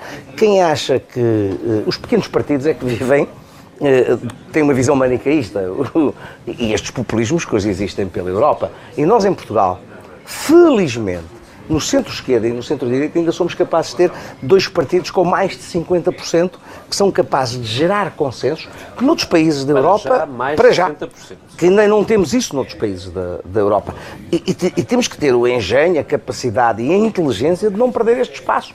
Porque se perdemos este espaço, vamos ter novos problemas. Quando nós olhamos, por exemplo, o que se passou nas últimas eleições autonómicas na Andaluzia, em que o Vox uh, uh, uh, elege 12 deputados na Andaluzia, uma região estruturalmente conservadora no seu voto, até à esquerda, mas, mas, é conservadora, foi conservadora no seu sim, voto, sim. Não, no não, seu não, voto à esquerda. O conservadorismo não é necessariamente direita. Esta ideia que já que de, de abominar a direita ou o centro-direita é uma ideia muito muito portuguesa e pouco uhum. e pouco pouco cosmopolita e pouco e pouco global.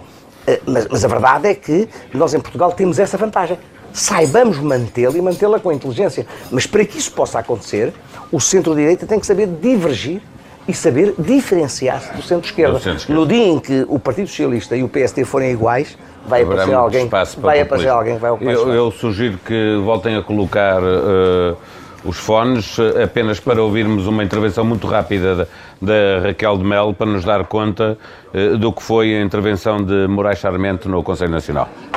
Foi uma intervenção do, de um dos vice-presidentes do partido que foi bastante aplaudida pelos apoiantes da atual direção. Nuno Moraes Sarmento começou por criticar de forma muito violenta quem decidiu eh, provocar uma crise a tão poucos meses de três atos eleitorais.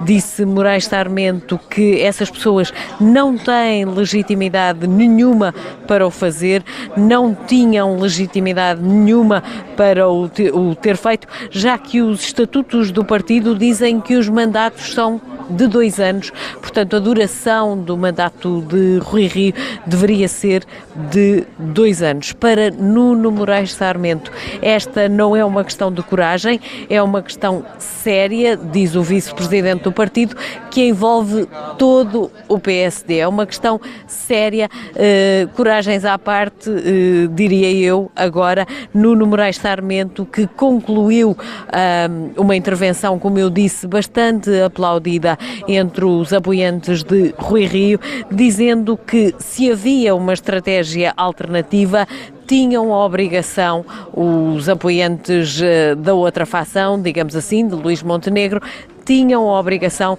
de a apresentar durante o Congresso de fevereiro do ano passado.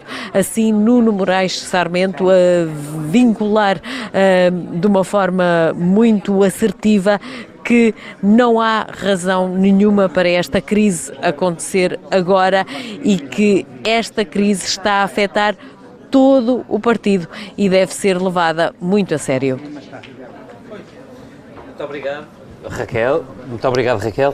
Miguel, queres uh, analisar, digamos assim, é, esta intervenção do Nuno Moraes Charmente? Conheces bem, de resto? Este, Conheço bem, é dos políticos mais talentosos da minha geração.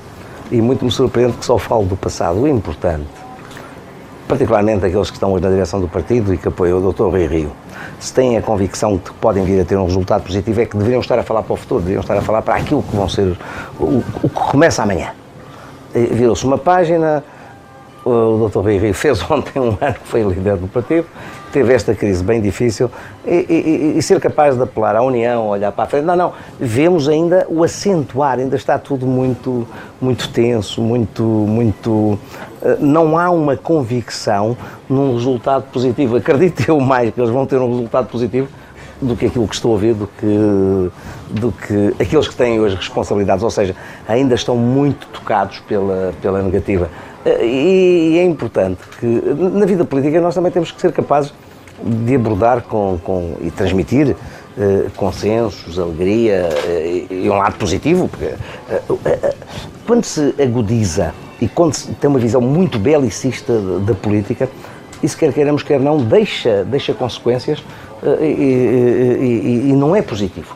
Não é positivo. Aquilo que nós hoje vivemos até na Europa se vive muito, e, e, e, se há algo que os, os, os, fatores mais populistas na Europa trazem, é uma tentativa de atemorizar, de pôr em causa, uma visão muito, muito conflituante. Isso não é, não é positivo, por mais que sejam os problemas, por mais que sejam as dificuldades sociais, particularmente aqueles que têm responsabilidades, têm que ser capazes de atenuar e, e, com isto não significa que, que, não se tenha que dizer a verdade, não se tenha que ser claro, não é isso que eu estou a dizer. O, o, o que nós temos que ser é, é capazes de assumir que uh, há fatores de, de, entendimento e há fatores de, de encontro. Faz também. parte, aliás, de uma visão cosmopolita da vida, da vida, da vida política. Miguel, hum, talvez possa perguntar isto assim. Uh, na atual circunstância, com a esquerda unida, quando é que a direita pode ter a expectativa de voltar a governar? Quando tiver um líder forte, quando Mas for chega, capaz de hoje protagonizar... se o PSD tivesse um líder forte... Não, e ser capaz ao longo... E ser capaz... De, nós hoje vivemos também uma vantagem que o Governo tem. que está no poder para que eleições, não, é? não E que a economia, e que uh, vota-se muito, quer queiramos, quer não. O que, é decisivo, carteira, o, que é decisivo, o que é decisivo são os fatores económicos. Se a economia Mas, cresce... Então, se me perguntar aqui, é, é evidente para toda a gente que a economia é cíclica, portanto, vem uma crise, é só saber quando é que ela vem, quer dizer, quem souber exatamente quando é que ela vem vai ganhar muito dinheiro, mas a questão é que ela vem aí. E, e não sabemos é hoje... Veja, a Europa viveu uma crise grave entre 2007 e 2008. E vem aí outra. E, pode não ter a mesma gravidade, e as, políticas, e as políticas que a Europa viveu a partir de 2011 que muitos condenaram a senhora Merkel, que hoje é um símbolo das políticas de centro, que hoje é, é uma Europa, política da moderação. A verdade, a verdade é, que a Europa, é que a Europa está hoje... tem. A questão é saber quanto tempo este slot que nós hoje vivemos na Europa Parece pode, estar a terminar por várias razões. Pelo Brexit, por, porque as economias estão a arrefecer, porque há guerras comerciais entre grandes blocos como Estados Unidos, China, Europa, etc. e de estabilidade em, dois grandes, em três grandes países como a Inglaterra, a França e a Itália. Nós esquecemos muito a Itália, a Itália tem mais de 60 milhões de habitantes, a França é, é uma grande economia. a Inglaterra e a Alemanha vive hoje contornos que não viveu nos últimos anos. A pergunta é, eh, Montenegro marca agora uma posição, o PSD pode perder as eleições, a pergunta que temos que fazer é, Passos pode um dia voltar, se isto daqui a dois ou três anos, com uma nova vitória do Partido Socialista, voltar a estar muito mal, eh, é possível que Pedro Passos Coelho volte a ser eh, requisitado eh, pelo PSD? Passos Coelho não está inibido dos seus direitos, nem Paulo Portas, nem Paulo Portas. Uh, uh, a sua biografia é muito positiva, por, aquilo que fizeram pelo país. A biografia é positiva. Aquilo que fizeram pelo país. Uh, podem sempre, eu, eu, acredito que eles voltarão se as novas gerações não estiverem à altura das suas, das suas, das suas responsabilidades e se não forem capazes de se assumir. Há aqui uma vantagem que é esta. O centro-direita e a direita têm dois ativos que a qualquer momento poderiam ajudar a recuperar. O ideal seria que as novas gerações. Por essa resposta, não é propriamente o cenário ideal, não é? Quer dizer, se eles, só, eles voltam se toda a gente está a volta certo, a falhar. Mas quem sai só regressa se aqueles que lhe sucedem falharem. Sempre foi assim. Faz parte, faz parte das regras da vida.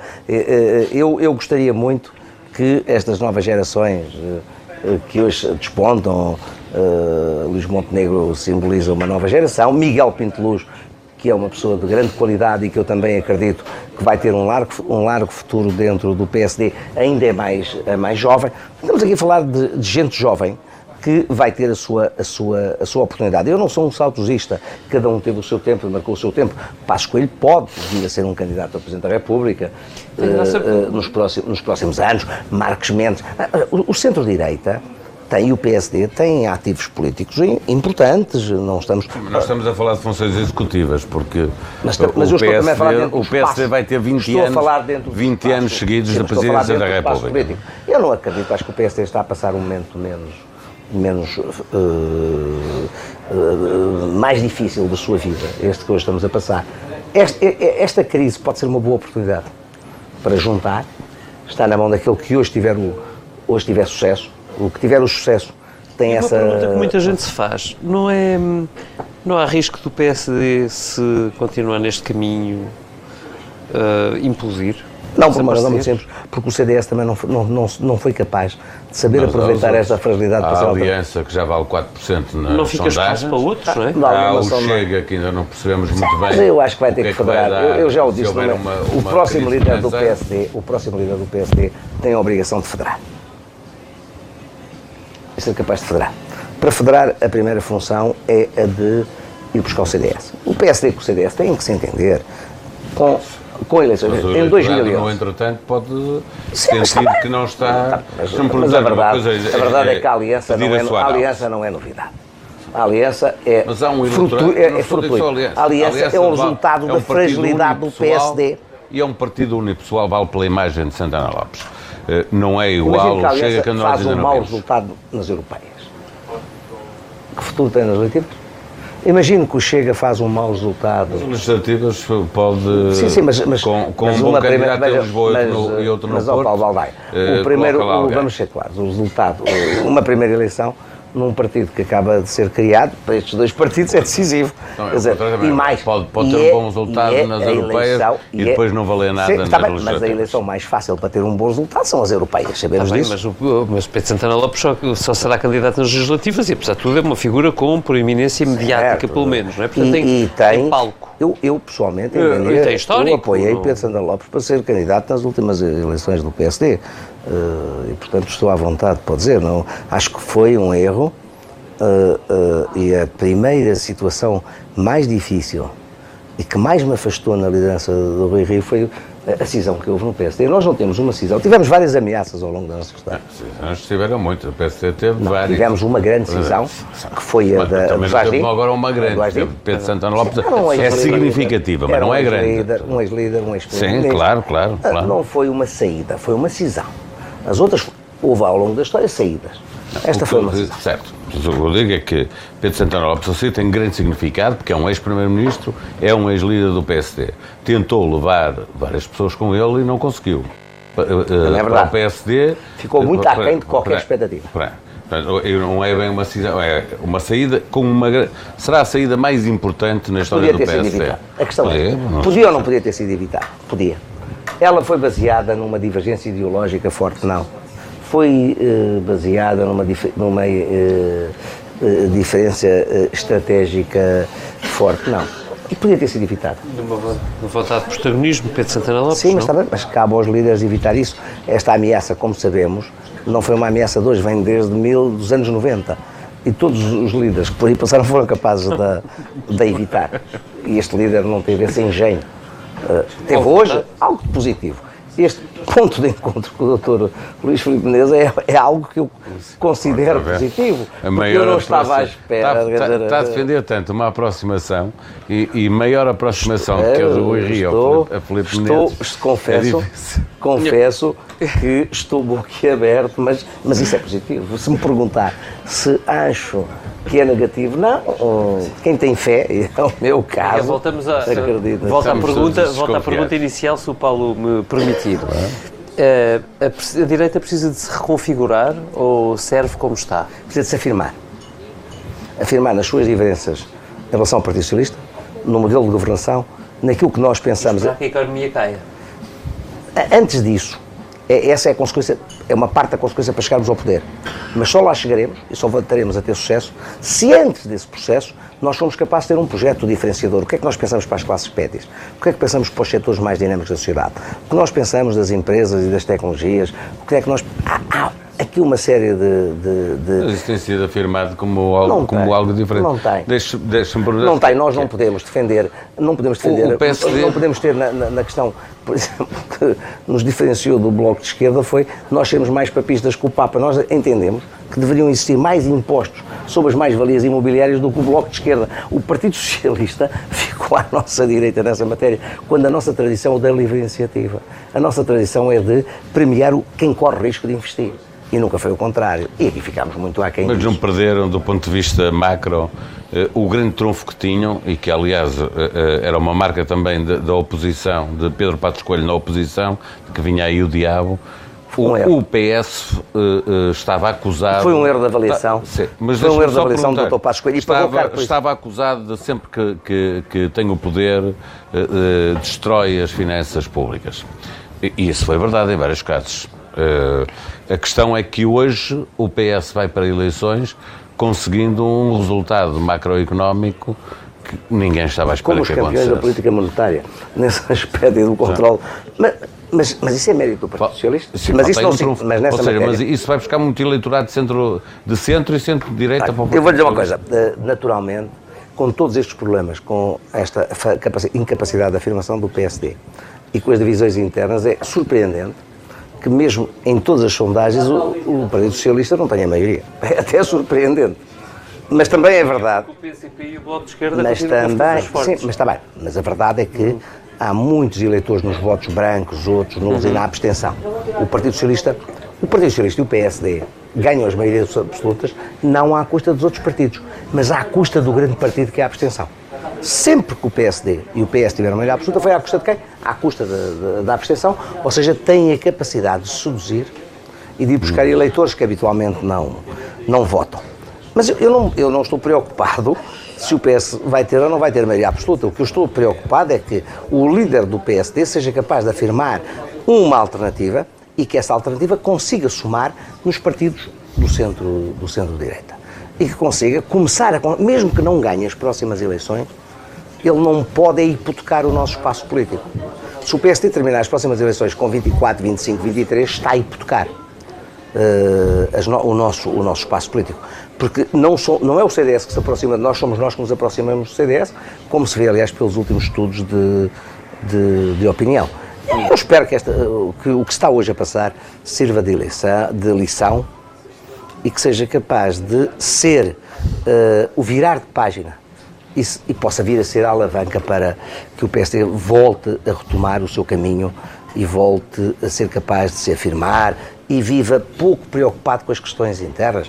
Nós não podemos todos os dias, todas as semanas, lermos a comunicação social e as guerras internas no PSD, a direção que se preocupa com os deputados, os deputados que estão contra a direção, isso tem que acabar. Dir-me assim, ah bem, mas quem é que tem a responsabilidade? Para mim a responsabilidade é que quem lidera tem que ser capaz de seduzir, de sensibilizar, e de... Liderar também tem essa obrigação certo, de, de trabalhar antes para. Estou de acordo. Ou seja, a responsabilidade mas, é de ambas as partes. Paulo, não, é? não foi Na isso. vida de um partido Paulo, tem que ser. Você começou esta entrevista a perguntar-me assim: você é o líder da conspiração, disse um vice-presidente do PSD. Vocês que são jornalistas, que conhecem, sabem, eu, eu, eu, eu, hoje em dia, é o que é. quando participo num programa deste, eu não conspiro coisa nenhuma, eu digo o que penso em qualquer um dos momentos. aliás, devo dizer porque ao longo deste ano, um dos maiores equívocos foi essa ideia de que havia uma organização organizada. Não havia oposição organizada. Isso houve no passado, em vários momentos. Houve, foi muito insatisfação. Disfarçam muito bem, tem essa noção. Não, acho que pelo muitas... noticiário político não, e pela acho ideia que houve que... muitos militantes e muitas pessoas insatisfeitas que foram dando a sua opinião uh, de uma forma avulsa foram dando. E vocês que são jornalistas sabem isso melhor do que ninguém. Há, Sim, há uma o visão... Rio não aconteceu nada que não tivesse acontecido a outros líderes. Não, essa é a verdade, mas já aconteceu a vários líderes e também aconteceu... Ele próprio a... participou nesse tipo. Aliás, o PSD tem um hábito que é elege um líder e consagra o próximo. É um hábito muito antigo no PSD.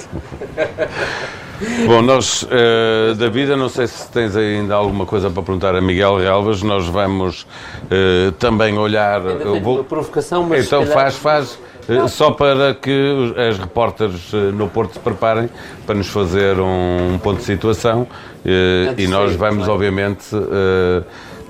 Eu não diria acordar, que nenhum de nós vai deitar sem saber exatamente como aconteceu, mas os ouvintes da TSF já não saberão por nós, mas vamos daqui a pouco terminar esta, esta conversa.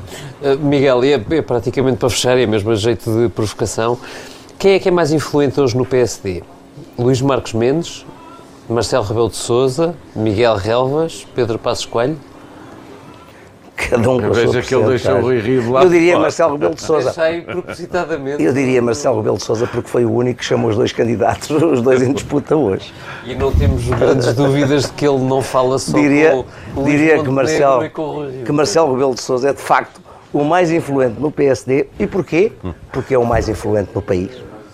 É um bom exemplo para quem quer liderar. Marcelo Rebelo de Sousa faz isto porque o país porque os políticos, para começar, sentem que o país está rendido a Marcelo Rebelo de Sousa. É, e essa é a força que ele tem. Que significado é que tem? Ele foi chamado os dois. A singularidade Não, que eu há pouco o afirmei. Montenegro pediu- Eu não gostei, confesso. Só, só, só confesso, esclarecer que confesso Montenegro não pediu gostei. para ser recebido pelo Presidente da. República e eh, o Presidente da República, tendo, prepara, tendo percebido eh, eh, o, que ti- o erro que tinha Chamou um cometido... e o outro exatamente. pediu. Se calhar foram os dois chamados, não sei. Não, não, estou a Ah, não, isso é outra coisa. Pois, saberão, saberão Não sei, não sei, Eu não sei, tenho não sei. essa, essas Não sei, mas, eh, mas a, a vida política também A próxima vive, vez que estiver também com Luís vive- Montenegro vou-lhe Também vive Ou destas particularidades. Exato. E uma última pergunta, antes de passarmos para, para o Porto, precisamente para, para direto com a Bárbara Balday e com a Raquel de Mel. Ahm, tens eh, uma preferência, ou seja, nós estamos a viver uma daquelas noites históricas do PSD. Esta é uma noite, enfim, não por propriamente bons motivos, mas uma noite que, eh, de que nos vamos lembrar. Quando é que o PSD volta aos congressos eletivos? Faz sentido? Nós voltámos aos Conselhos Nacionais Eletivos, portanto até andámos mais tempo para trás, que era algo que já não se 1985. vivia, algo que já não se vivia há muito tempo. Não, eu penso que o PSD vai ter que evoluir. Eu tenho uma opinião eh, muito divergente, até de amigos meus. O PSD vai ter que ir para um espaço mais aberto. O PSD vai ter que ir para primárias, vai ter que ir mais longe. Eh, a eleição do líder do PSD não pode ser só feita por quem paga cotas, porque isso até é viciado a perder. O PSD vai ter que ir mais longe. Esse é o debate que me custa que não esteja a ser feito, mesmo por aqueles que não estão de acordo com a atual direção. Nós temos que ser capazes de abrir com regras, eh, cidadãos que votam no PSD que devem se poder inscrever no, eh, com prazos, com regras. O Partido Socialista aí deu, deu, um, deu um bom exemplo. E, portanto, o processo não é voltar para trás, não é voltar para métodos do século XX, é nós sermos capazes de perceber o que hoje com as redes sociais, com esta grande capacidade de comunicação e de comunicabilidade que existe na nossa sociedade, nós temos que ir mais longe. E temos que ir para, eh, para eh, um processo de primárias e de abertura à sociedade ainda mais acentuado. Se não percebermos isso, aí sim corremos, aí é que corremos riscos de poder vir a ser um pequeno, um pequeno, um pequeno partido. E, portanto, eu quando vejo alguns dirigentes mais jovens, muito jovens, a defender que se deve voltar aos congressos, confesso que fico tão preocupado, porque é uma visão muito pequenina. É só porque é divertido e dá grandes momentos Sim, de mas, televisão. mas nós temos que, temos que abrir, até porque os setores hoje mais dinâmicos. ve- Vejam, a eleição de Bolsonaro no Brasil é contra a opinião pública, como a de, como a de Trump, é contra a opinião publicada, é feita aonde? Nas redes sociais. Não, é só- feita aí, é não, feita. só há um grande engano. Começa é feita contra os grandes nos grupos. programas de entretenimento. Sim, mas é Cristina feita contra- Car- não. se olhar hoje para o, que é, para o poder não, que tem eu conheço bem a realidade a Cristina do, no, eu conheço no, bem a realidade do Brasil contra a Globo. Contra mas tem ou não tem? Contra a Globo. Mas teve a Record ou não? Sim, sim mas, mas, é, mas é uma. O, mas a comunicação. A Fox, sim, mas a comunicação. Mas é, tinha um, pouca, pouca presença de, uh, na, na, informação. Na é, informação, é feita. Por, por, mas é feita quanto é que muito vale a Cristina no, hoje no na, WhatsApp. em, em votos? Sim, mas, mas, a Cristina não, não, não direciona um espaço político. Mas esse é outro tipo de discussão que nós temos que fazer, que em Portugal ainda não chegou. A, a capacidade de comunicação de, de, dos políticos, por exemplo, o espaço que o WhatsApp hoje, hoje, pode ter, o espaço das redes sociais, hoje, hoje é uma forma dos políticos poderem comunicar diretamente. Isso é muito. Não precisam de intermediários. E, e, essa também é uma das razões da crise da, da, da comunicação social. Hoje pode-se atingir um objetivo contra a opinião publicada e contra os intermediários da, da comunicação. E, e essa questão vai se colocar em Portugal muito mais rápido do que aquilo que se pensa. Miguel Gabas, eu já volto aqui para me despedir de si, o David Diniz também. Só uma última chamada ao Porto para perguntar, há, há poucos dias, Bárbara Baldaia, o Estoril foi jogar a Famalicão e, e o Famalicão distribuiu umas, um pão com chouriço para os adeptos do Estoril. Aí já distribuíram alguma coisa para, para os jornalistas ou vão passar fome até a, a, a, ao longo da madrugada?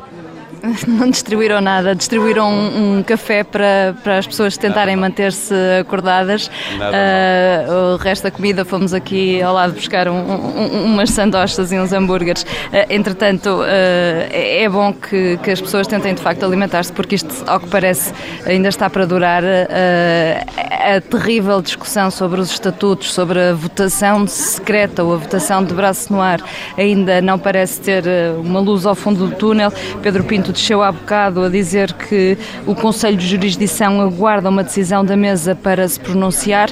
No fundo, aguardamos todos uma decisão da mesa. Uh, Castro Almeida e Álvaro Amaro, há bocado aqui uh, em conversa connosco, também estavam a dizer que a mesa é que tem que decidir, ponto final. O que Paulo Mota Pinto decidir fica decidido e pela direção do partido estará tudo bem. Uh, é pelo menos o que eles querem, pretendem sublinhar, que quer seja de forma secreta, quer seja de braço no ar, que estará tudo bem. Portanto, resta-nos aguardar, perceber o que é que a mesa vai decidir, perceber de facto se o Conselho de Jurisdição se pronuncia sobre a decisão da mesa, porque quanto ao resto são questões de muito pormenor relativamente aos estatutos, sobre se um décimo dos membros do Conselho podem pedir ou não voto secreto. Há diferentes interpretações sobre isso, há diferentes interpretações, consoante estamos a falar de um ou do outro lado da barricada sobre uh, de que forma é que uh, a moção de confiança deve ser votada e, por isso, uh, vamos continuar por aqui a aguardar a ver qual será o desfecho. Bárbara Baldaia, obrigado pela tua ajuda para nos contextualizar sobre como está a decorrer o Conselho Nacional do PSD, pelos vistos para durar ainda, noite fora. Boa sorte, bom trabalho para vocês e boa sorte. Uh, Miguel, uh, antes de te agradecer a presença neste uh, às 11 no Café de São Bento, uma última pergunta. se a guerra aquecer e o PSD tiver uma situação difícil, pensas em voltar? Não, eu ajudarei sempre o meu partido, estou disponível para ajudar qualquer. Uh, uh, quem seja líder do partido, não tenho essa. Não fechei o meu ciclo da política ativa. Tenho hoje uma política, tenho hoje uma, uma, uma profissão, uma atividade profissional muito, muito, muito ocupada. E, e, mas estou sempre disponível para ajudar. Não, da mesma forma que dou a minha opinião, que não, quando não concordo, darei a minha opinião, sempre que me pedirem, uh, ajudarei, seja quem for o líder. Não tenho preconceito nenhum. Não tenho preconceito. Até porque não tenho o preconceito, não terei o preconceito àqueles que tiveram em relação a mim. Não terei o preconceito daqueles que tiveram preconceito em relação a mim. Uh, uh, acredito muito que o PSD tem, tem uma, é uma força muito positiva da afirmação de Portugal nos momentos mais importantes. Foi o PSD uh, que foi capaz de dar resposta aos desafios mais, mais difíceis. Um PSD fraco é mau para a democracia portuguesa, porque isto significa que o PS se eternizará no, no poder. Portanto, não tenho. Se o Rui Rio ganhar hoje, amanhã, se ele assim o, o quiser, estarei disponível para ajudar, desde que eu esteja de acordo. Quando não estiver de acordo, dir-lhe dir a ele. Não tenho, não tenho outra intenção. Muito bem. Miguel Relvas, muito obrigado. Obrigado. Obrigado. Uh, David Inês. Bom trabalho para quem fica. Uh, voltaremos uh, todas as semanas aqui ao Café de São Bento. Bom trabalho para a Barba Baldaia, para o Joaquim Pedro, para a Raquel Melo, que vão ter que continuar a acompanhar o Conselho Nacional do PSD, que continua a decorrer na cidade do Porto.